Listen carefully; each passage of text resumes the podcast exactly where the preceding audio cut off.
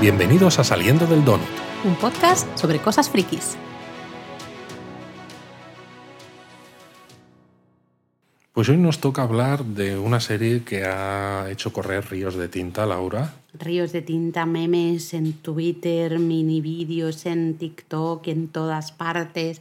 Y es la eh, temporada 4 de Stranger Things. Sí, aunque después de lo que nos pasó con el donut de Baymax, que, que estuvimos así un poco al principio como diciendo, uh, no, no, no, no sabemos de qué vamos a hablar y demás, claro, dijimos, si es que ya habéis entrado a escuchar el, el, el donut, ya sabéis de qué estamos hablando, porque estaba yo como haciendo aquí un poco de, de misterio, de qué será ¿Qué la serie de la ¿Ni que vamos a hablar. Luis? es como pues grano. Stranger hay, Things 4. Hay que ir al grano porque la, si algo, si, una, si podemos usar una palabra para describir la cuarta temporada de Stranger Things es largo. Es larga, son larga. episodios muy largos, es todo muy largo. Entonces a mí me daba mucho miedo que este donut quede demasiado largo. Sí, a ver, hay que decir que ha sido una temporada muy extraña, que va a ser la temporada penúltima, porque la temporada 5 es con la que va a acabar la serie, que lo han dicho los creadores, pero ha sido una temporada extraña porque cuando se dijo cómo se iba a emitir, pues se di- dijo que iban a ser dos volúmenes. Y dijimos, bueno, vale, Netflix no es como Disney Plus, no es como Amazon Prime, que suelen poner los episodios uno por semana, pero dices, bueno, dos volúmenes, pues vale. Y luego nos enteramos de que ocho episodios creo que eran. Eran parte del volumen 1 y solamente los dos últimos eran parte del volumen 2, un mes después. O sea, una cosa súper rara. Bueno, yo creo que la idea era, en vez de lanzar toda la serie eh, el- con el gran problema que eso supone para Netflix a veces, porque la gente habla mucho eh, en cuanto la ve, justo en ese momento habla mucho de la serie y luego, pum, se enfría y ya están hablando de semana a semana de los Que yo, yo episodios. eso es una de las viendo. cosas que no entiendo por qué Netflix sigue empeñándose en poner las series todas seguidas cuando realmente no Te- encima Netflix ha perdido suscriptores no tiene este un poco lío y realmente las series cuando las pones semana a semana lo que generas es un montón de debate sobre todo en series como esta que tienen un montón de Teorías, easter eggs no de, sí. de cosas pues que a los creadores les gusta meter pues de los años 80 que la gente se, lo- se ve los episodios casi escena a escena No, y- para descubrir todo, todas esas teorías que dices tú, para ver qué es lo que puede de- de pasar. teorías, ¿no? Entonces, yo realmente hubiese preferido ver uno eh, cada semana, especialmente porque, como decíamos, son episodios larguísimos y cuanto más avanzamos en, en la temporada, más largos. Creo que el último eran dos horas y media. Bueno, el último del volumen 1 duraba hora y media, que ya es tela, pero es que el primero del volumen 2 también duraba hora y media y el último dos horas y media, que de hecho es más largo que películas recientes que hemos visto, que también tenemos donuts de ellas, como Doctor Strange 2 o como Thor Love and Thunder, que dices, madre mía. Y claro, tienes la presión de que, de que lo tienes que ver ya. Lo tienes que ver Lo tienes ya, que ver lo tienes que ver ya, porque si no, te- yo ya tenía tres millones Te de palabras. spoilers. eh, claro, ¿no? Ahí bloqueadas, pero te puedes comer spoilers de una manera muy fácil. Claro, porque si, es, si son series como Karate Kid, quizás, ¿no? Que eh, son episodios de media horita, pues dices, oye, te haces un binge watching de estos, que algunos no lo hemos hecho nosotros, sobre todo porque solían ser, ¿no? En, en fechas de vacaciones Sí, navideñas, Navidad. que tienes tiempo y dices, me la veo toda el mismo día que Y la ponen. Y dices, bueno, pero, Pero claro, con episodios tan largos, en un momento en el que a lo mejor no tienes vacaciones y tienes, no tienes tanto tiempo disponible, es imposible vértelo entero en el momento en el que se, en el que se emite. Y además creo que es una serie que pierde si la ves eh, muy de seguido, de buenas a primeras, porque justamente también un poco la gracia está en ese vamos a teorizar, vamos a ver qué pasa con esto, a ver qué pasará en el próximo episodio con esto, otro, lo Bueno, otro. es lo que hemos hay dicho varias- algunas veces con otras no, series, ¿no? lugares. Merece la pena verla eh, episodio a episodio, ¿no? Una semana cada uno,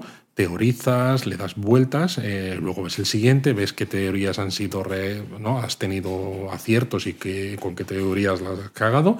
Y luego sí que te la puedes ver una segunda vez, la ves todo seguida, y claro, como ya le has dado todas esas vueltas, realmente entonces entiendes muchas más cosas que, que estás viendo y muchas más relaciones entre los propios personajes, entre de- la propia historia. Pero claro, cuando es la primera vez que lo estás viendo, aunque sea todo seguido, te pierdes un montón de cosas. Y de todas maneras te digo, para mí yo sinceramente lo he pasado mal con el hecho de que los episodios fueran tan largos. Es Yo decir, sí. que fíjate, el último me daba muchísima pereza verlo, de verdad, lo voy a reconocer aquí, no tenía ganas de verlo porque era como uf, dos horas y media aquí para ver esto ahora. No me apetecía. Luego se- no se me hizo nada largo, se me, me gustó el, episodio, ahora hablaremos, pero me, me gustó, no se me hizo largo, pero realmente es, me apetece volver a ver la serie ahora, hacerme el binge watch, ¿no? Este que decías tú. Ahora a mí mismo Pues no. mira, no, ¿por qué? Por, especialmente porque los episodios son demasiado largos. Son demasiado largos y creo que esta temporada además, eh, aunque tiene cosas que están muy bien, eh, ahora ponemos la sirena en un momento para empezar a poner spoilers, pero antes de, de esto, creo para mí que tiene un poco de relleno. Sí, eh, está, no sé, no sé Hay por qué cosas que funcionan muy bien y otras, sin embargo, que, Que- que dices... cansan. Cansan un montón. que cansan y que creo que también en la- a la hora de montar los diferentes episodios creo que se tendría que haber hecho en algunos casos de manera diferente y yo entiendo como creadora de contenido a veces también entiendo que a veces cortar cuesta mucho y me imagino cortar una serie como esta con muy buen material como tiene tiene que ser bastante complicado decir, bueno, mira, esto lo tenemos que hacer más corto porque nos está quedando demasiado largo, ¿no? Hay que meter tijera en algún sitio. Eh, yo no podría, yo reconozco cuando veo películas como, pues eso, ¿no? Las que has dicho, Thor, Love and Thunder o Doctor Strange 2, que también... Tienen un trabajo de edición brutal, Brutal. porque siempre están pasando cosas y cada cosa que pasa te lleva a la siguiente. O sea, Es no estás, parar, ¿no? estás perdiendo el tiempo en exposiciones de, de historias que dices, ¿a dónde nos está llevando esto exactamente? ¿no? Creo O cómo, que- cómo eh, aporta esto al crecimiento del personaje que Sí, sea, ¿no? sí. Eh, no lo sé, no lo Y tengo del todo creo muy que claro. Stranger Things, esta cuarta temporada, mejora muchísimo la tercera temporada. La tercera temporada para mí cayó mm, Sí. bastante, se me hizo bastante bola. La cuarta, oye, digamos que despunta, ¿no? Sobre todo porque la arriba. cuarta te demuestra. Bueno, vamos a poner la sirena. Pero no, sí, lo que- solo antes de sirena. poner la sirena, solo para acabar esto, ¿no? Eh, lo que quería decir eh, se me ha ido de la cabeza. Como ahora me has interrumpido, se me ha ido. Bueno, pues pon la sirena. Pon la y ya sirena. está. Pon- ponemos la sirena y ahora volvemos.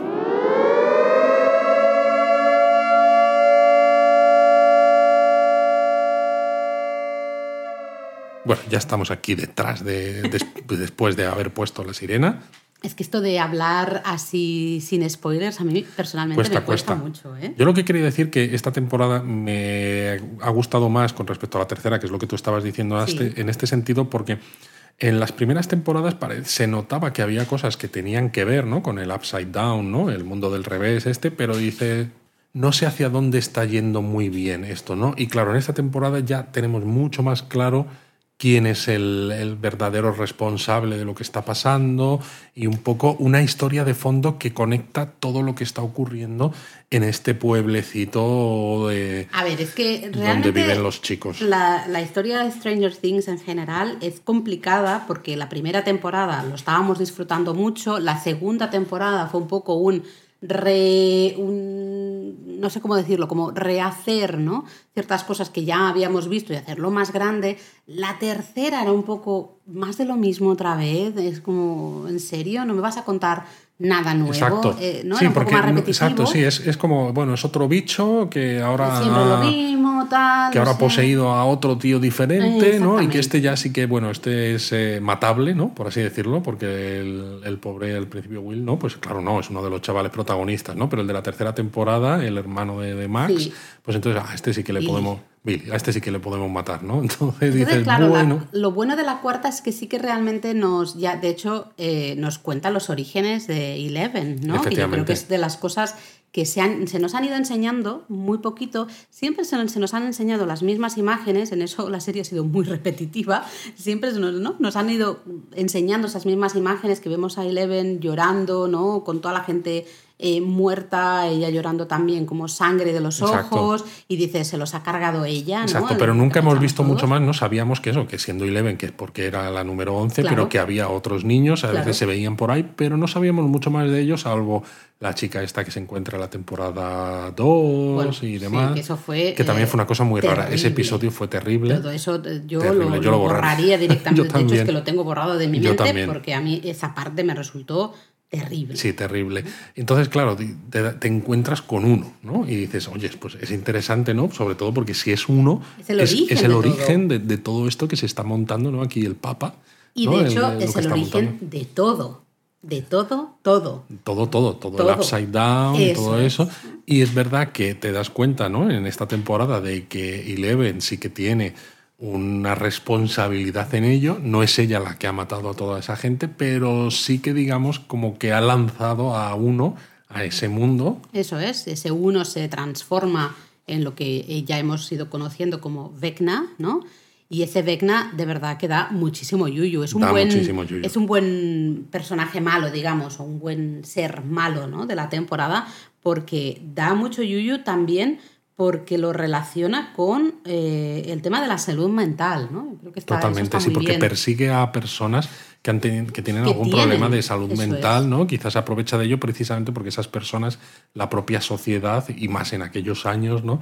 los tiene un poco más dejados de lado y, entonces ¿cómo lo hace, Luis? ¿Cómo lo hace? Sí, sí, los hace levitar, les, quiebra los huesos y luego como que les, les come los ojos desde dentro, una cosa así, y dices, oh my God. Eh, es terrible, ¿no? Entonces, como Vecna me parece eh, espectacular de personaje. Sobre todo porque... La historia de uno también me gusta. Me sí, lo de Vecna me parece espectacular porque comparado con los otros malos, ¿no? El Demogorgon, por ejemplo, de la mm. primera temporada, el mm. Mind Flayer, el no sé mm. qué, el no sé cuántos, son todo como monstruos un poco casi sin cerebro, ¿no? Que solo van a matar, a comer, a esto, ¿no? Porque Vecna, sin embargo, te habla, ¿no? Habla a las personas y, te mete el miedo psicológico también de estoy yendo a por ti, no vas a poder escapar de mí, que realmente es el mal por el mal. Eso es. Y claro, es que debajo de Vecna mm, no es un ser mm, ya está, es uno realmente, ¿no? Eh, es un ser humano. Eh, y es o lo fue. Bueno, lo fue, ¿no? Y es ese primer niño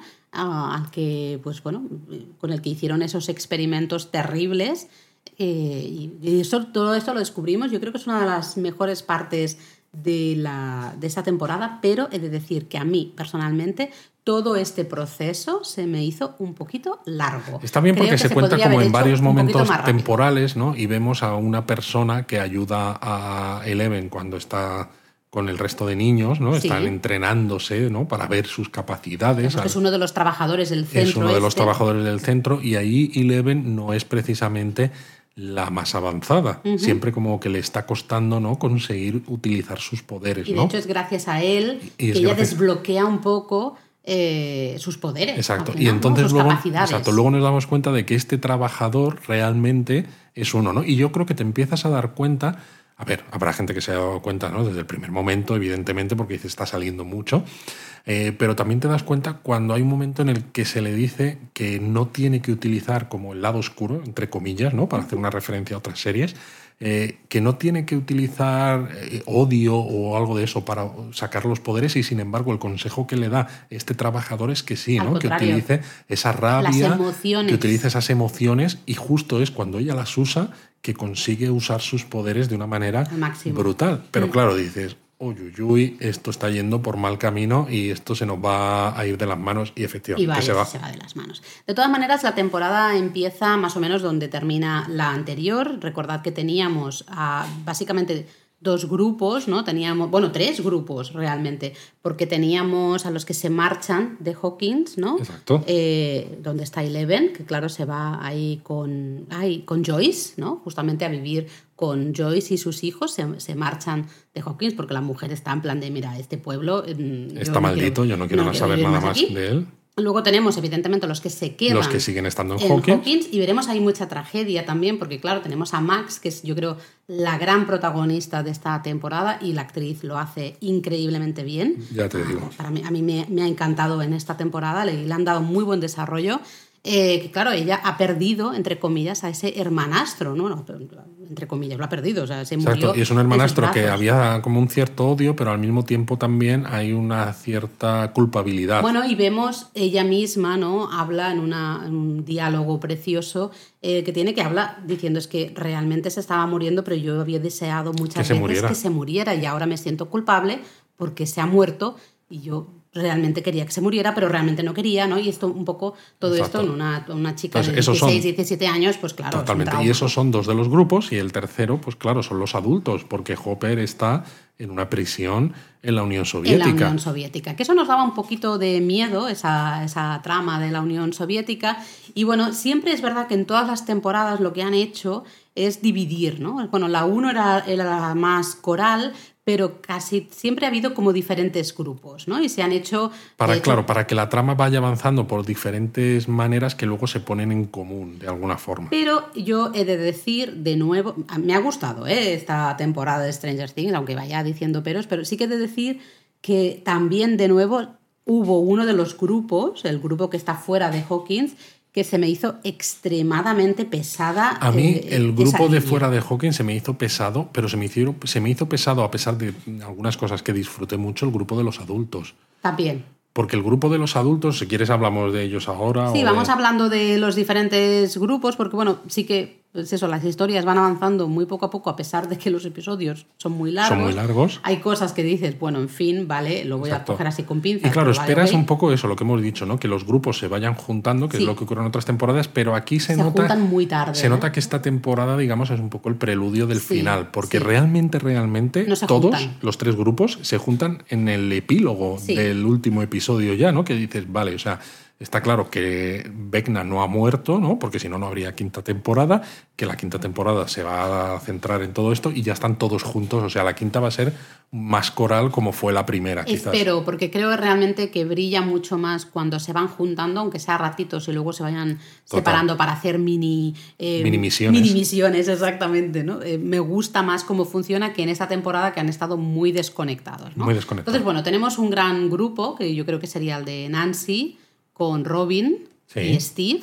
Sí. A mí me encanta Robin Sí, porque Steve. son chavales, no son los adultos, pero ya no son tan niños como los, eh, los, el resto, ¿no? Como Realmente, Will y de, demás. de hecho, yo creo que en esta temporada se Son están muy adultos. empezando a comportar muy como adultos. Muy adultos, exacto. te iba a decir, porque tenemos, por ejemplo, a Nancy y Robin, ¿no? que se van a un centro psiquiátrico, se, hacen se hacen pasar, pasar ¿no? por por- eh, universitarias que están haciendo un trabajo académico, no sé, que a mí eso me pareció un poco traído por los pelos. Bueno, eh, sí, sí, sí, ¿no? Entonces convencen ahí al director para que pueda hablar con el padre de, de uno. Que es el eh, Robert Englund, el que hacía de, de Freddy en Pesadilla en el Street. Que da El- un yuyu da tremendo yuyu también, tremendo, que es el único que sobrevive a la primera vez que uno ¿no? Eh, se carga a su familia, se carga a alguien, que es justamente a su familia. Luego, Steve, maravilloso, de verdad. Eh, yo he estado toda la temporada pensando, Dios mío, Dios mío, salvada a Steve, Steve no puede morir, Steve es nuestro cuidador, el babysitter favorito de absolutamente todos, De todo niños y adultos.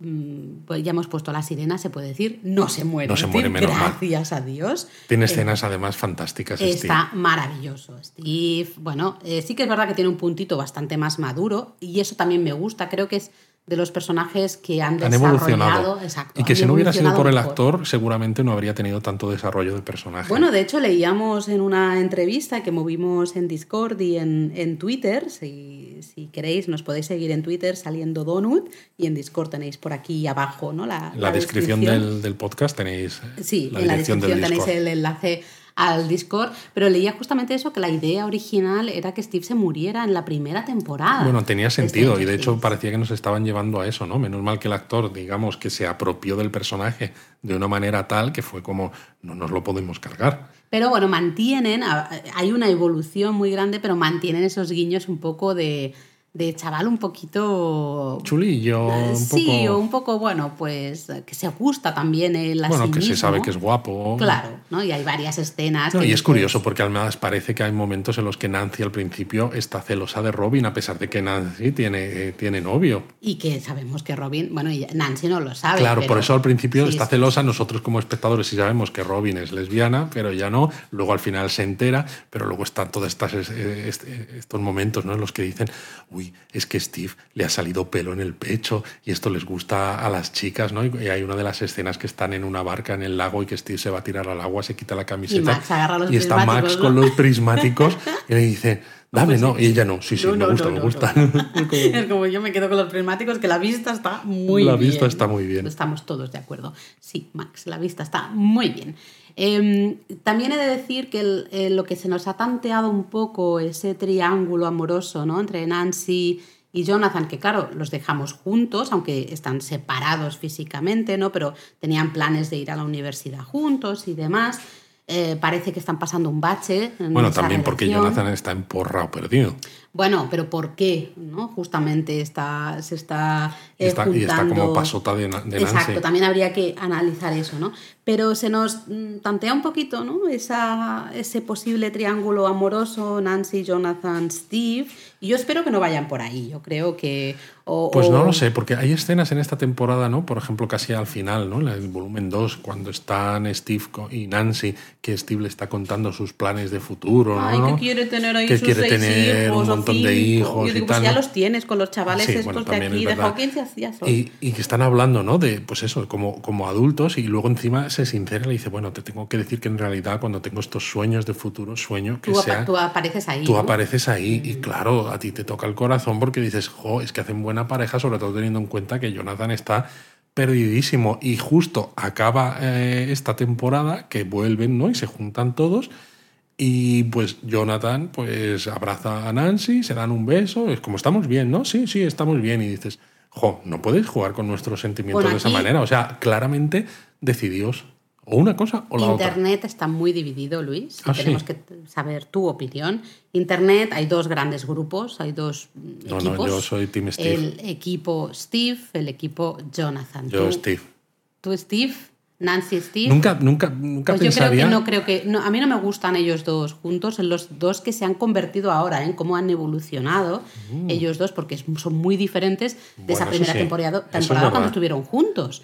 Pero a Eh, mí, por yo- ejemplo, es- me, me da mucha pena que, que estén separados y que nos hayan estado tiseando en esta temporada, ¿no? Eh, ellos dos así juntitos, ¿no? Buena química, a pesar de que sean diferentes y quieran cosas diferentes, para que luego no sea absolutamente nada y hacer sufrir a Steve. que además a mí, yo nunca Luis- pensaría que diría que soy Team Steve, porque es el arquetipo de lo que yo no soy, ¿no? Yo nunca era el tío popular del instituto, no era... Bueno, él o sea, cada vez menos. Bueno, sí, él cada vez menos, porque se junta con, con los más frikis. con los, los raros. los Pero yo, yo era de los de los frikis, ¿sabes? Pero eh, fíjate que cuando Steve está, le está contando ¿no? un poco su sueño de tener, de formar una familia y alquilar también una caravana, irse de viaje con todos sus hijos y todo ese rollo. Nancy se- lo mira con ojitos en plan de qué bonito, ¿no? Y qué Pero yo no quiero esto. Pero yo no quiero esto. Nancy es para nada la veo Eso así. Y sí, Nancy, cual- Nancy es, una mujer moderna, Muy que- independiente. muy independiente, que lo que quiere es, eh, bueno, las, avanzar, ¿no? Puedes estudiar, trabajar, esto, ¿no? Las Entonces, dos opciones son válidas y ahí ya Exacto. la vemos muy hacia esto, ¿no? Entonces yo ahí dije, Buah, no, no pueden acabar juntos de ninguna manera. con lo cual supongo que en la quinta temporada nos presentarán algún personaje nuevo femenino que sea con la, con la que acabe Steve, Por porque no puedes dejar a Steve con el corazón roto. Bueno, si no, pues bueno, tiene a los chicos y ya está, tiene, tiene a los chicos y ya está. ¿no? Bueno, Bueno. nos vamos a otro, Otro grupo, grupo, a ver. que tendríamos, bueno, claro, tenemos a Hopper, que está en, en la Unión Soviética, y eh, Joyce Y Murray, consigue, bueno, reciben un, un aviso ¿no? de que eh, Hopper está vivo y que se encuentra justamente en una prisión ahí en la Unión Soviética y que tienen que seguir una serie de pasos, lo más normal del mundo, una serie de pasos para, mm, eh, para salvarle, ¿no? para rescatarle de esa presión. Y dices, bueno, vamos bien, vamos bien, porque esto ya pinta muy raro. ¿no? Entonces Joyce se junta con, con Murray. Fantástico, a mí es un personaje que, que me está gustando. Ha ido mejorando muchísimo. porque al principio era un poco un. Bueno, siempre ha sido, ¿no? Un Muy poco- histriónico, Muy histriónico, un poco el. Como era C3PO, R2D2 en Star Wars, ¿no? Un poco el- la excusa para, para el humor, un poco para, de- para cortar un poco toda la tensión que a veces hay en la historia. yo creo que aquí lo están usando justamente para dar, para avanzar una historia que ellos mismos, los guionistas, saben que es absurda. Es que es dicen, absurda. como la- el- el- este guion, ¿no? esta parte del guion, pero necesitamos que pase esto. Es absurdo, pues metemos a Murray, que encima es Karate Kid, nivel, vamos. Bueno, el momento en el que hace karate con el piloto del avión cuando están yendo yo hacia no la Unión puedo. Soviética, yo me partía la caja. Digo, o sea, esto es buenísimo, pero es que es verdad, hay que decirlo. O sea, lo, usan, lo usan para esto, para... es el para alivio cómico, Sí, y- pero, pero, es que para avanzar una la trama historia que ya es absurda pero por la, sí. la historia es ridícula porque dices, no, es que tienes que traerme, no me acuerdo cuántos son, 10 mil dólares Sí, o algo no, así, más, más. para que te reúnas con Hopper. Pero tú lo piensas y dices, o sea, a ver, le voy a dar esos miles de dólares a un contrabandista en Alaska que va a volar de Alaska a Kamchatka, en la Unión Soviética, y entonces le va a dar el dinero al Yuri, que es el guardia este de la prisión, ¿no? Sí. que es un poco corrupto, que va a sacar a Hopper y te dices, ¿de verdad te lo crees? O sea, yo entiendo ¿no? que, que Joyce y nosotros como audiencia queramos que Hopper viva y que vuelva, pero no te puedes fiar y, aunque sea la única opción que te están dando, dices, si es que te vas a quedar sin el dinero, que efectivamente es lo que pasa. El piloto este, pues, mm, les traiciona porque es, es lógico. O sea, si tú ya me has dado el dinero y yo ya lo tengo en el bolsillo, ¿por qué me voy a meter en líos de, irme a la Unión Soviética, de que me pillen, de hacer el... Y de hecho no se sentido. pasan demasiado rato con toda esta parte más, entre comillas, cómica al final, ¿no? Resulta cómica y nos hablan muy poco, descubrimos muy poco realmente de lo que hay, de lo que sucede, de los experimentos que se están haciendo en esa prisión. Bueno, Eh, está claro, ¿no? Porque en la tercera temporada, cuando vemos que hay rusos involucrados, dices, vale, eso es porque en la Unión Soviética también de alguna manera han tenido acceso al Upside Down y a los bichos estos, ¿no? Y, tal. y efectivamente hay un Demogorgon y es al final del final, Al final, cuando ves que no solo hay un Demogorgon, prisión. sino que hay más bichos que estaban estudiándolos. y Nos hemos quedado sin saber realmente. Y además, o sea, para mí el gran problema que tiene esta parte es que como yo ya me lo estaba tomando todo a cachondeo puro, o sea, Murray haciendo karate ahí en el avión y tal y cual, yo ya era como, bueno, lo que queráis, ¿no? Eh, no te tomas en serio el final, que es justamente eso, que vemos ahí, a- eh, que hay, tienen un montón de bichos del Upside Down, eh, les están haciendo todo tipo de pruebas, ¿no? Hay Y están uno que lo utilizando, tienen, están lo tienen ahí rajado. y están y- utilizando a los presos un poco pues para estudiar cómo, cómo actúan estos, bichos comer, y para darles de comer casi. Sí, entonces, pero claro, sabemos muy poco de eso y en cambio sí que llegamos a conocer muchísimo a Yuri, al otro, no sé qué. no Bueno, sé. esto, esto lo que demuestra, ¿no? Es que, claro, desde el punto de vista de contar, de contar historias, es, eh, es complicado porque dices, realmente la historia de Joyce y Murray rescatando a Hopper, ¿no? lo que tú dices, se podría haber contado en mucho menos tiempo, pero claro, si lo que quieres es que los personajes sigan saliendo para que la audiencia no se olvide de ellos, les tienes que sacar casi desde el primer episodio, cuando realmente su historia a lo mejor con haberlo sacado desde tres episodios antes del final hubiera bastado, pero claro, te hubieras tirado seis, siete episodios sin sacarlos, Yo ¿no? Entonces es, lo hubiese resuelto de una manera completamente diferente, no digo mejor. Claro, pero pues entonces no, no una me de dos. decir eso Si- porque no soy guionista, si, pero si lo sacas antes, su historia se resuelve mucho antes. Y tú lo que quieres es que su historia se resuelva al mismo tiempo que se resuelven pero las de los chavales ¿qué para que lleguen al final. Luis, ¿qué aporta, Es que no aporta todo, nada. El, eh, todo el rollo este en que podrían habernos mostrado igual imágenes de esa prisión con esos bichos del Upside Down, el Demogorgon, para como confirmar que realmente ¿no? la Unión Soviética tiene también bichos. Es que no aporta nada a la historia. El resto no te aporta nada. Tú podrías haber enseñado eso, que Hopper se Porque escapara él fíjate, solito. fíjate yo, pensaba, yo pensaba que Hopper se iba a escapar en el último episodio del volumen 1 y que en los dos episodios que quedaban del volumen 2 Ya estaría junto- estarían juntos Sí. y entonces como el Hopper habría aprendido ciertas cosas de lo que los soviéticos estaban haciendo en la prisión, pues aportaría algo de conocimiento, ¿no? Pues para poder luchar contra Vecna en esos dos últimos episodios. Pero realmente Hopper, Murray y Joyce llegan en el epílogo Nada. del ultimísimo No, episodio de la temporada. sí. Entonces, toda su historia No se entiende. solamente ha servido para que se escapen y juntarlos para que en la quinta temporada est- estén juntos. Pero es eso, o sea, no, no, no han servido para nada No en esta temporada. Entonces, todo el metraje que, que sale de ellos en, en la cuarta temporada realmente no vale para nada. No, o sea, es un poco divertido a veces el Murray, ¿no? Bueno, a Haciendo mí se me sus hizo un tonterías. poco cansino. Yo Bueno, puede era una de las cosas que decía, digo, bueno, la parte de la Unión Soviética no se está resolviendo cuando parece que se resuelve. No, No, se resuelve porque no, no aporta nada e incluso todo lo que se aprende de ahí, pues digo yo que a lo mejor algo servirá para la quinta temporada. Sí, pero, claro, para la cuarta no ha servido nada. No, exacto, porque se podría haber aprendido en el primer episodio y luego ya recuperas a Hopper, lo tienes ya con Joyce y haces, o sea, que, que hubiera otra línea ahí, no, no sé. Eh, tenemos luego el otro grupo, que sería eh, esos que no están en Hawkins. Bueno, pues evidentemente Jonathan, su amigo el porreta, ahora hablaremos de él. Tenemos a Will, está Joyce al principio, luego Joyce se, se marcha y tenemos toda la trama de la Unión Soviética. También tenemos a Eleven, que ya sabéis que luego también se va a marchar. Sí, vive, pero vive con, con Joyce y sus dos hijos. Y en un momento también Mike. Mike abandona Hawkins. Hay unas vacaciones de primavera, o no, no recuerdo qué es. Sí, algo de eso. Se va a ver abandona a, Hawkins y se va a ver a Eleven porque, claro, es su novia. Pero luego, claro, como Eleven se va a hacer unas cosas de las que luego hablamos, como Joy se ha ido a lo de la Unión Soviética y como Mike se queda aquí, pues luego se queda este grupito que es como, bueno, un grupito que es una de las subtramas que tiene la cuatro, serie. ¿no? Jonathan el Porreta, Will y Mike. Efectivamente. Porque Eleven básicamente se marcha con, con, Owens y Papa, que Efectivamente. descubrimos que Papa no está muerto. No está muerto, está ahí.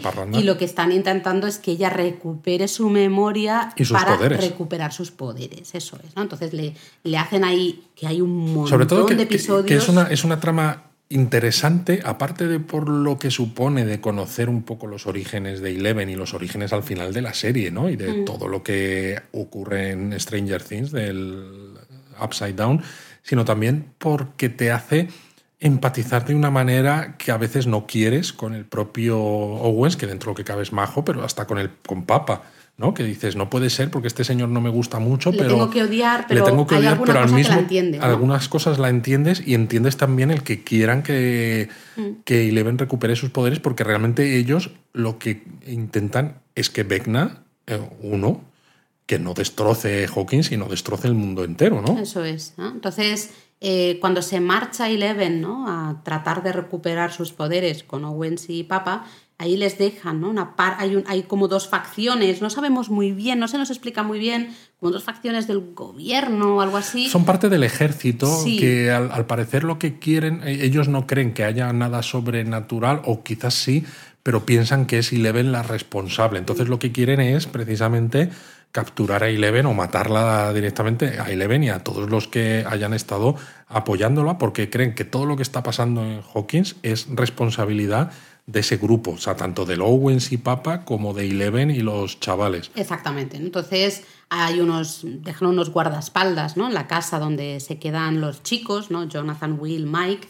Eh, y bueno, eh, la casa es atacada por ese otro grupo, ¿no? De, de, aquí se ven claramente unos militares, un señor. Y que matan a los guardaespaldas. Sí, sí, o sea, muy chungos. Muy chungos. Ellos eh, huyen gracias a la furgoneta de repartidor de pizzas de porreta. claro, porque ellos al principio no están muy de acuerdo con tener los guardaespaldas, ¿no? Y entonces habían pedido pizza. Para escapar. Para escapar, ¿no? Y justo estaba viniendo el amigo de. el amigo de Jonathan, este porreta, con la furgoneta de la pizzería. En el momento en el que entran los soldados del ejército, que son malos y se cargan a los guardaespaldas, ¿no? Entonces, gracias a que está llegando Jonathan con la furgoneta, ellos escapan. Sí, sí, sí, es verdad, no me, no me Y bueno, hay que hablar del porreta. O sea, le llamamos el porreta porque es que el tío está permanentemente colocado. Está colocadísimo, colocadísimo. Mm, yo he de decir que tengo una relación un poco amor-odio con este Bueno, es que es uno de esos personajes que cansa un poco al principio, ¿no? Con, con ir todo el rato ahí colocado con los porros y demás pero es un poco alivio cómico a veces en esos momentos que pueden ser tan tensos eh, con los soldados persiguiéndoles y demás, pero al mismo tiempo hay ciertos momentos en los que sin su aparición no podrían avanzar y no podrían resolver ciertas cosas, con lo cual dices, jo, no me gusta el porreta, no, pero lo necesitamos. Sí, porque en el momento final, ¿no? Realmente cuando eh, van en busca de Eleven, la, la, la, localizan y luego es Eleven la que dice, tengo que luchar contra Vecna, ¿no? Contra uno, se da cuenta de que además tenemos a Max, ahora hablaremos de eso, eh, es gracias a él un poco que les lleva a una pizzería y, dice, bueno, pues podemos hacer aquí una piscina, digamos, con hielos aquí, no sé cuántos. Gracias a él que consiguen hacerlo, ¿no? Si no hubiese sido imposible. Pero bueno, es un personaje un poco extraño, no sé, yo no, sinceramente si no aparece en la siguiente temporada no lo voy a echar de menos. No, yo tampoco. No me cae mal, pero digamos que ya he tenido suficiente, ¿no? Bueno, aquí podríamos estar hablando mucho, pero tampoco creo que sea. No, tampoco vamos a hacer un donut tan gigante. No, porque tenemos luego en Hawkins varios grupos, ¿no? Ya hemos hablado del grupo de los, entre comillas, adultos, ¿no? Los nuevos adultos, eh, que sería pues Nancy, Robin y, Steve. Y luego, tenemos los chicos. Los chicos, que aquí hay como algunos grupos que se hacen porque tenemos a Dustin, que se lleva muy bien con Eddie, que son ambos del Hellfire Club, el club de rol en el que juegan y el equipo de baloncesto donde juega Lucas. Y ahora explicamos por qué estos, eh, digamos, estos tres grupos, ¿no? O sea, el equipo de baloncesto más Dustin y Eddie tienen importancia como grupo, ¿no? En, la historia. Bueno, lo de Lucas es muy interesante porque vemos que le duele, entre comillas, eh, alejarse un poco de sus amigos, porque él sigue siendo un nerd, ¿no? Sigue siendo un fricazo que te, que te mueres pero a la vez también dice, estoy un poco cansado de ser siempre eso, el, Mindundi aquí del instituto. Sobre todo cuando en el equipo de baloncesto, aunque sea suplente, pues al menos estoy con los populares.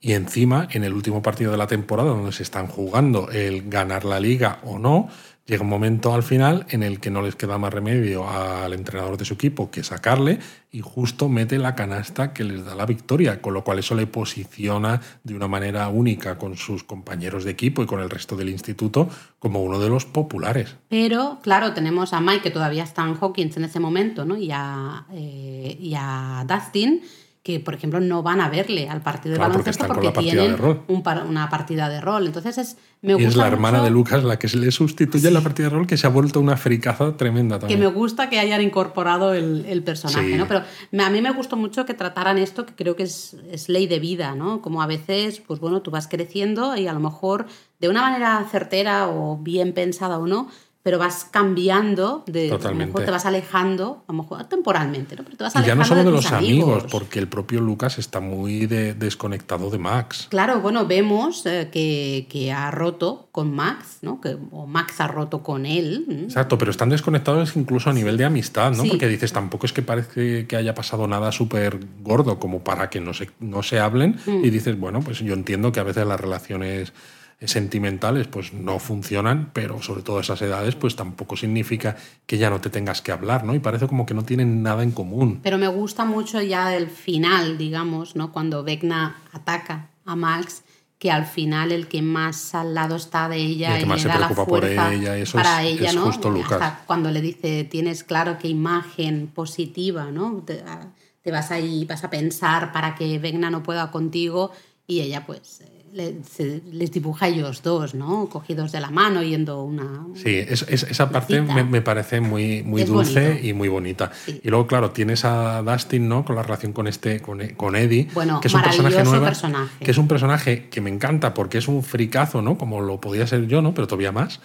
Eh, pero que se lo cargan al final, ¿no? Ya que hemos puesto la sirena, se puede decir, y a mí me jodió mucho. A ver, entiendo que necesitábamos una muerte. Exacto, hay que eh, matar yo, gente. Sinceramente, voy a decir que creo que tendría que haber muerto Max. Eh, en parte, pienso, a nivel personal. muy chunga. No, me explico.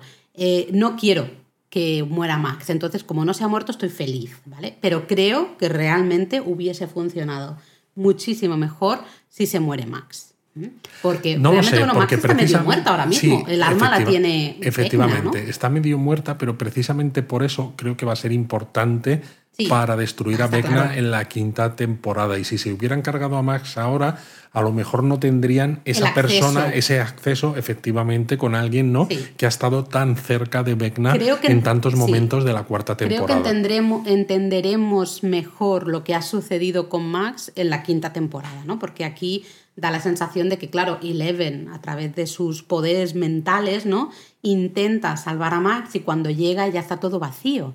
¿No? Llega a donde, al, cerebro, digamos, de Max, pero ya es todo, está todo negro y todo vacío. Bueno, Eleven realmente. y no la encuentra. Pero Eleven realmente sí que combate contra. Porque hay un momento en el que Vecna les tiene, a, les tiene a todos ellos agarrados, ¿no? Eh, a los que han entrado al, al Upside Down, ¿no? Para intentar matar a Vecna cuando Vecna está intentando matar a Max en el mundo real, mm. ¿no? Que claro, está como en en stand-by, por así decirlo, en el mundo, en el Upside Down.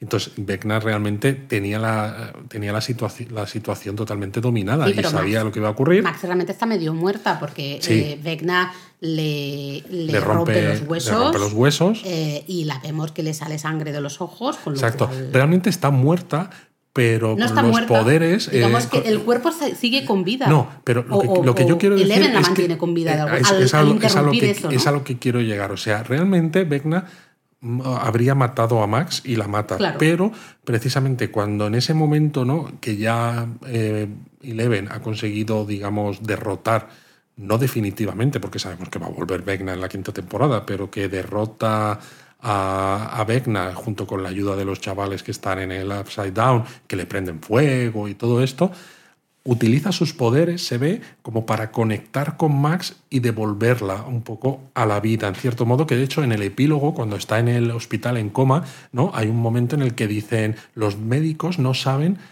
cómo puede estar viva, ¿no? Porque dice, sí, está en coma, no sabemos cuándo o cómo se va a despertar, o, sí se va a o despertar. si se va a despertar, pero lo que sí que tienen claro es que no saben que es un milagro que siga, que Claro. siga con vida y eso es gracias A la interrupción un poco de Efectivamente. Eleven, ¿no? Eso estamos- Porque si no Pero estaría del todo muerta. de O sea, Eleven- es un poco como la princesa prometida, ¿no? O sea, Max estaba mm, mayormente muerta y entonces por eso Eleven pues la puede rescatar, porque estaba muerta en su mayoría, no Bueno, voy totalmente a hacer muerta. como que no, porque estábamos aquí hablando de manera seria y tú ya has tirado aquí. Claro, el- milagroso Max. Pero la, ¿Se llama Max también? esa imagen de Eleven entrando ¿no? un poco en el cerebro, digamos, conectando de manera, eh, no sé cómo lo hace evidentemente Eleven, ¿no? mental con Max y que está, se ve todo oscuro ¿no? y ella grita ¿no? el nombre de Max y no, claro, no está. No está. Ella no está en ningún sitio, es hiper trágico. Es muy trágico. Pero bueno, yo decía que a lo mejor quizá tendría que haber muerto Max, aunque no quiero ¿eh? que haya muerto. Lo digo porque la muerte de Eddie me pareció bastante absurda. Eh, entiendo que la hicieran así para que fuera como el momento del gran héroe, ¿no? Él está Sobre todo porque él siempre ha llamando sido- la atención de los murciélagos esos para que no atacaran a Dustin, con el que ha Justo. creado muy buena relación. Bueno, es que claro, hay que, hablar de, hay que hablar de todo eso un poco, ¿no? De la relación de Dustin con él, ¿no? Que es un poco como la relación que Dustin tenía en otras temporadas Con con, Steve. con Steve, ¿no? Al Sí. final es esa conexión con alguien. Y claro, aquí hay que decir que Steve de siempre ha sido el tío chulito, el tío popular. En el caso de Eddie es como el líder, el tío popular de los frikis, pero sigue siendo un loser Totalmente. para la gran mayoría del resto de chavales del instituto, ¿no? Entonces, claro, él se ve teóricamente como muy eso, pues muy líder y muy tal, pero se da cuenta de que en realidad pues nunca ha hecho nada por nadie, nunca ha sido valiente ni nada. Entonces por eso en este momento del final cuando entran al Upside Down que necesitan distraer a esos demo murciélagos para que los otros puedan entrar en la antigua casa de la familia de uno, ¿no? que también tiene su reflejo en el Upside Down, que es donde está el Vecna como pues eso, eh, de manera en coma, ¿no? mientras está atacando en el mundo real a, a Max. Entonces los distraen. Y claro, pues se sacrifica tanto por Dustin como por el resto de la gente.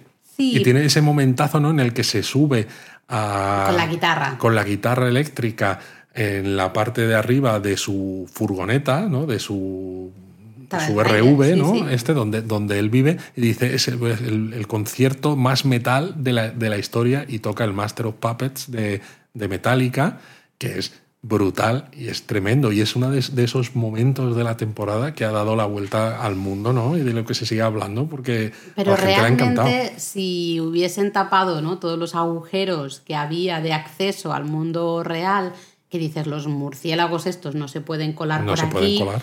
Pues ya está. O sea, él puede seguir viviendo, Sí, Dustin sí, también, y no hubiese sí, pasado nada. Pero sí, no, porque si él no se sacrifica en ese momento o no los distrae, en el momento en el que los murciélagos estos no se los comen o les hacen lo que sea, volverían a la casa y serían otro problema adicional para los que están intentando matar a Vecna Bueno, vale, te en la lo- casa. venga, Entonces te lo compro. necesitas mantenerlos alejados ver, constantemente. Sabes que va a morir cuando a morir. Steve, creo que es, o Nancy, uno de los dos, les dice, no hagáis heroicidades. Exacto, no hagáis heroicidades, y En cuanto vale, veáis que la cosa se pone chunga, os vais al, al mundo de arriba. ¿no? Y hay un momento en el que parece que se van a ir, ¿no? Claro. Que Eddie ayuda a Dustin a, Sí, sí. a saltar, ¿no? Por ese agujero que hay en su tráiler al mundo real otra vez.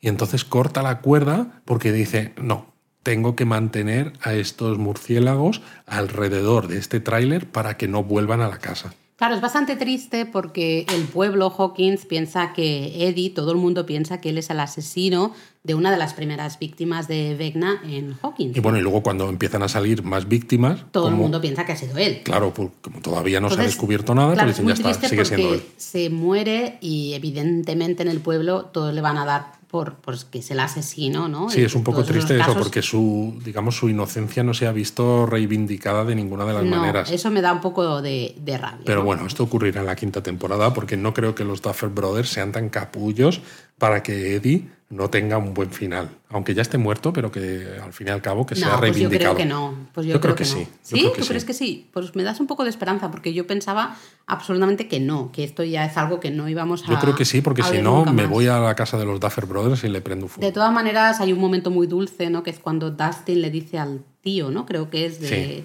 de En el Eddie, epílogo, le, ¿no? Le dice, sí, justo en el epílogo, le dice que es, que es inocente, ¿no? Y que era muy buena persona y que además hizo algo que salvó a todo el mundo.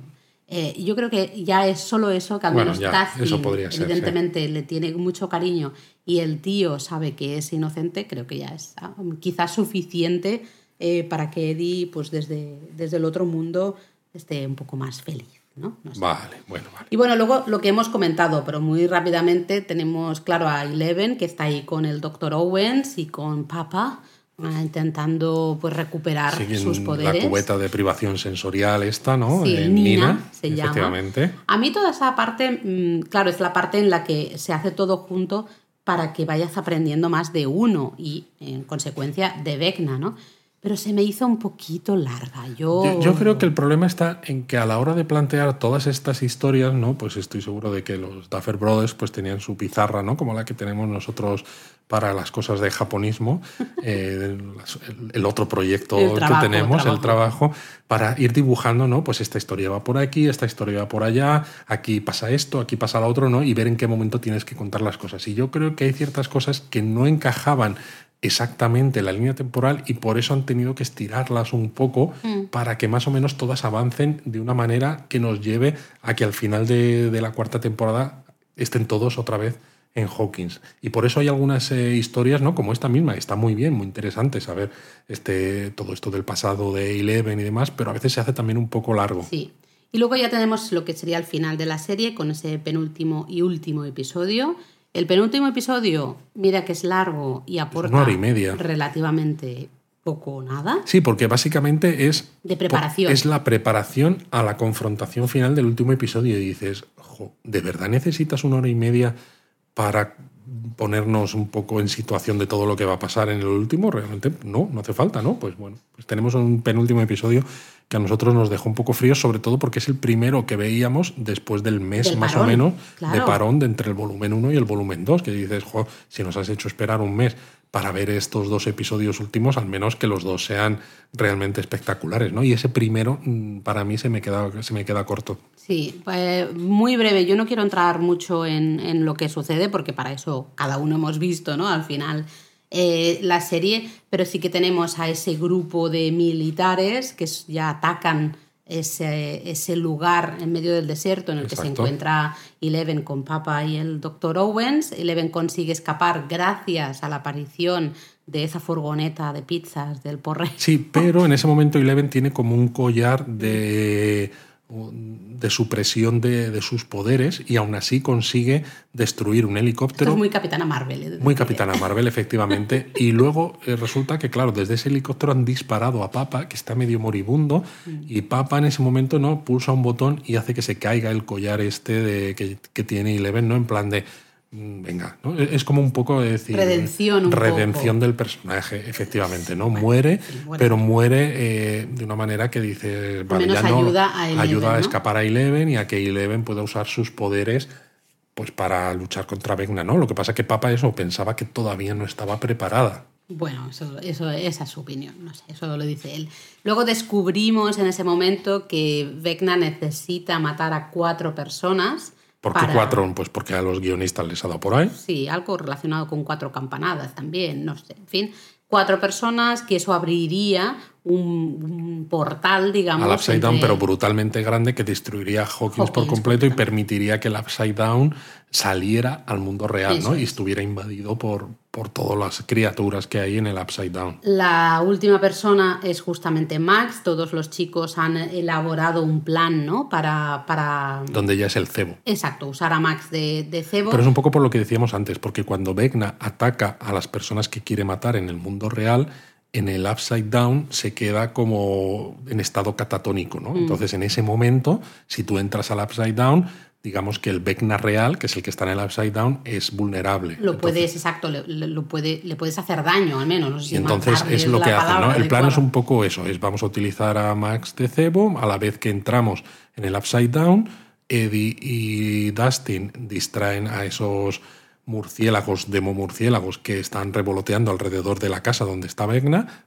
para que los otros, ¿no? Pues era Steve, eh, Nancy, y Robin puedan entrar en la casa y prenderle fuego a.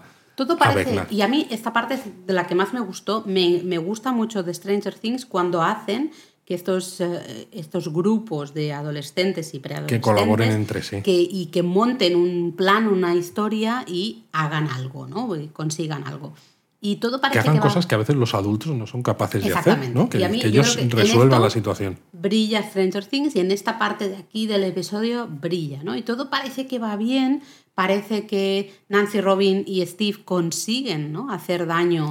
Y es de las pocas cosas en la que la historia de la Unión Soviética, por cierto, por hacer un inciso, tiene algo de sentido, ¿no? Pero claro, ocurre aquí porque dicen, ¿no? Ellos vuelven a la prisión cuando se habían escapado, porque dicen, hemos visto que hay como una apertura al portal, ¿no? al upside down, y es como no sabemos qué estarán haciendo los niños, pero están seguramente en peligro y tal. Si conseguimos eh, debilitar a lo que sea que hay en el Upside Down, que ellos no saben qué es el Vecna, ayudaremos a los niños en el otro lado. Es verdad, no, me acordaba yo de Entonces, por eso vuelven y entonces esas dos historias ahí encajan. Y por eso, precisamente, porque esas historias necesitan ocurrir en paralelo, por eso tenemos eh, toda la historia de la Unión Soviética que decíamos antes, que se alarga de manera súper innecesaria, porque si no ocurre en este momento, ¿no? Pues no, no debilitan a... Eh, en, ese upside down como un mente colmena, ¿no? Casi de decir, está todo conectado. Nuestros hijos probablemente eh, van a tener un problema o pueden tener un problema, con lo cual vamos a intentar ayudar aunque estemos aquí, al, al, otro lado del, del mundo, ¿no? Eh, y bueno, todo parece que va bien hasta que va mal. Hasta que deja de ir bien. deja de ir bien y todo empieza a ir mal y todo va fatal, porque es lo que hemos dicho antes, Max... bueno, porque los, compañeros de Lucas del equipo de baloncesto, ¿no? Como piensan que Eddie había matado a la novia del capitán y ya están yendo por Lucas porque mm. se han dado cuenta de que él era parte del Hellfire Club, que piensan que es un culto satánico, ¿no? Cuando en realidad es un grupo de rol y tal y destrozan un poco todo lo que está ocurriendo, lo cual le da la posibilidad a Vecna de matar a Max. Eso es, ves ese, esa imagen. Yo grité, literalmente grité, cuando ves a Max que, se, que le empieza a levitar y ya sí que grité del todo cuando ves que le empiezan a crujir los brazos, ¿no? Se le empiezan a poner así en, posiciones extrañas y dices, Dios, se van a cargar a Max, ¿no? En ese momento. Y justo en ese momento empieza a haber un, lo que las autoridades luego no nos cuentan, que ha habido un terremoto, que vemos además cómo se abren cuatro fallas en mm. Hawkins, ¿no? Se abre la Tierra por cuatro, ¿no? Por precisamente esos cuatro puntos cardinales que Vecna necesitaba. Pero justo cuando Eleven eh, ayuda a Max y consigue que Max no muera del todo, sino que solo se quede muerta en su mayoría, eh, entonces como que se paran los terremotos. Sí, se detiene todo y de hecho se detiene hasta la historia, porque de golpe y porrazo eh, yo hubiese acabado el episodio aquí, con un mega cliffhanger del copón. Del copón. Pero yo te lo firmo, me hubiese gustado mucho más que aparece un, ese cartel terrible que pone dos días después. Y dices, no, no, no quiero esto. Es un poco anticlimático. Totalmente anticlimático. Yo hubiese acabado ahí y dices, y con no pasar un año o lo que sea que nos quede para la siguiente temporada diciendo, ¿qué ha pasado con Max? ¿Qué está pasando? ¿Qué ha pasado con Vegna? Esos ríos de lava o de magma o no sé qué que se ve, ¿no? De esos terremotos Hawkins, ¿qué ha pasado? Yo, no. En cambio, es como un epílogo que casi parece como de, final de serie. Totalmente. Y, es como, pero si queda otra temporada todavía, ¿no? Y evidentemente pues bueno, ahí es donde vemos que Max no está del todo muerta, ¿no? sino que está en coma y precisamente porque no está del todo muerta, lo necesita Vecna, pues el desastre, ¿no?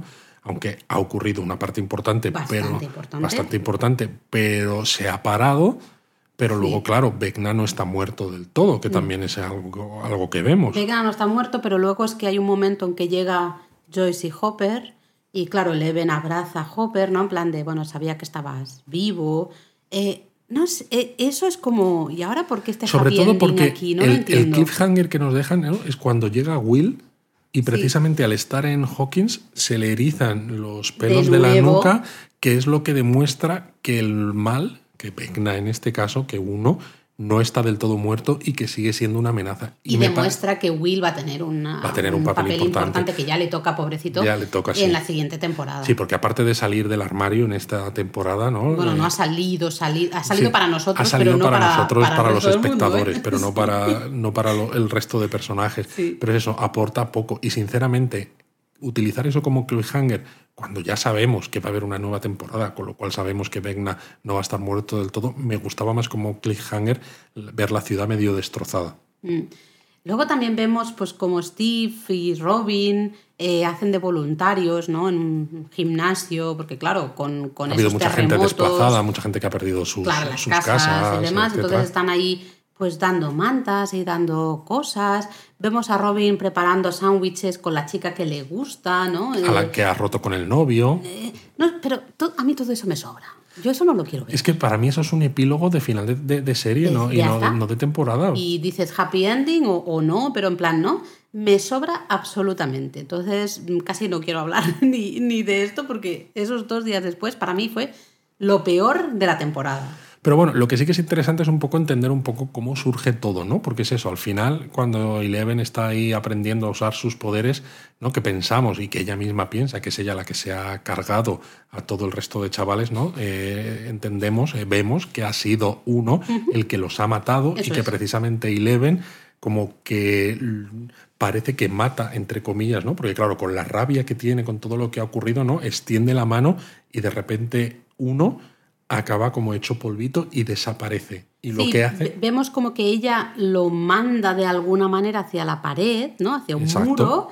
eh, y él acaba en ese upside down que no Pero claro, sabemos. a- acaba en el side down que eso lo vemos después, pero Sí. lo que vemos es como que se, Se hace polvito, se sí, hace polvo Sí. y luego lo que nos damos cuenta es de que no ha muerto, no ha desaparecido, sino como que lo ha mandado a una dimensión nueva que en esa dimensión ya existe el Mind Flayer y ya existen ciertos Y él bichos. dice, tengo que, esto lo aprendemos también aquí, que me parece muy interesante, el hecho de decir, bueno, eh, he acabado aquí, estoy aquí, pues si quiero vivir, si esto es vivir, no lo sé, Bueno, eh, tengo que adaptarme a este nuevo medio. Y no solo se adapta, sino que se convierte en el dueño y Eso señor es. de ese mundo. Porque hay una escena en la que se ve el Mind, el Mind Flayer, ¿no? Con sus, Sí.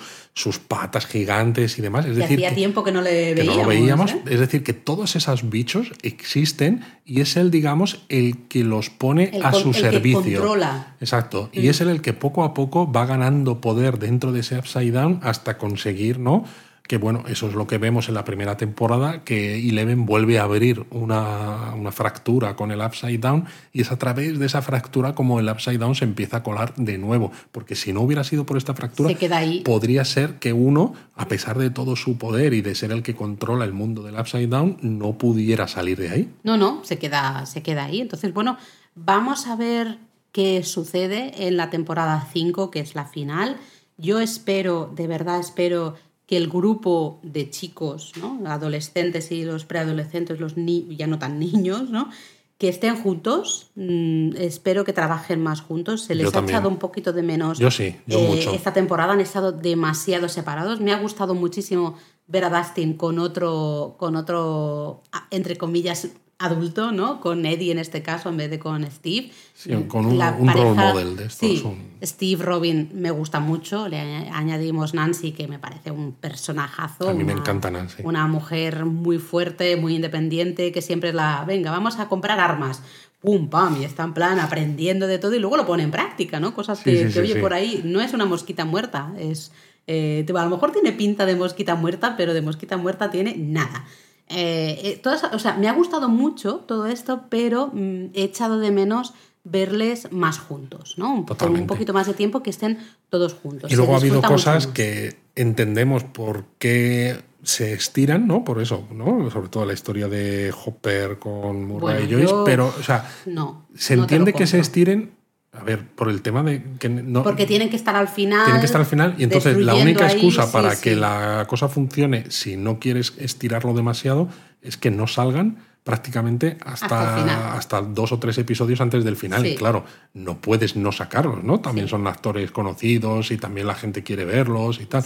Entonces, esa parte de la historia me ha resultado muy cansina y sobre todo que no, no llevaba a ninguna parte. Mm, Se notaba que era, que era relleno para irlo estirando. Para cuando se marchan dices, bueno, ya está, por fin se van a volver a Estados Unidos y, nos olvidamos de esto. Y es como, no, tenemos que volver. Es como, ¿por qué? Que bueno, es la única parte que encaja un poco, de verdad. Sí, pero a la vez dices, no, no, ¿por qué me hacéis esto? Entonces, bueno.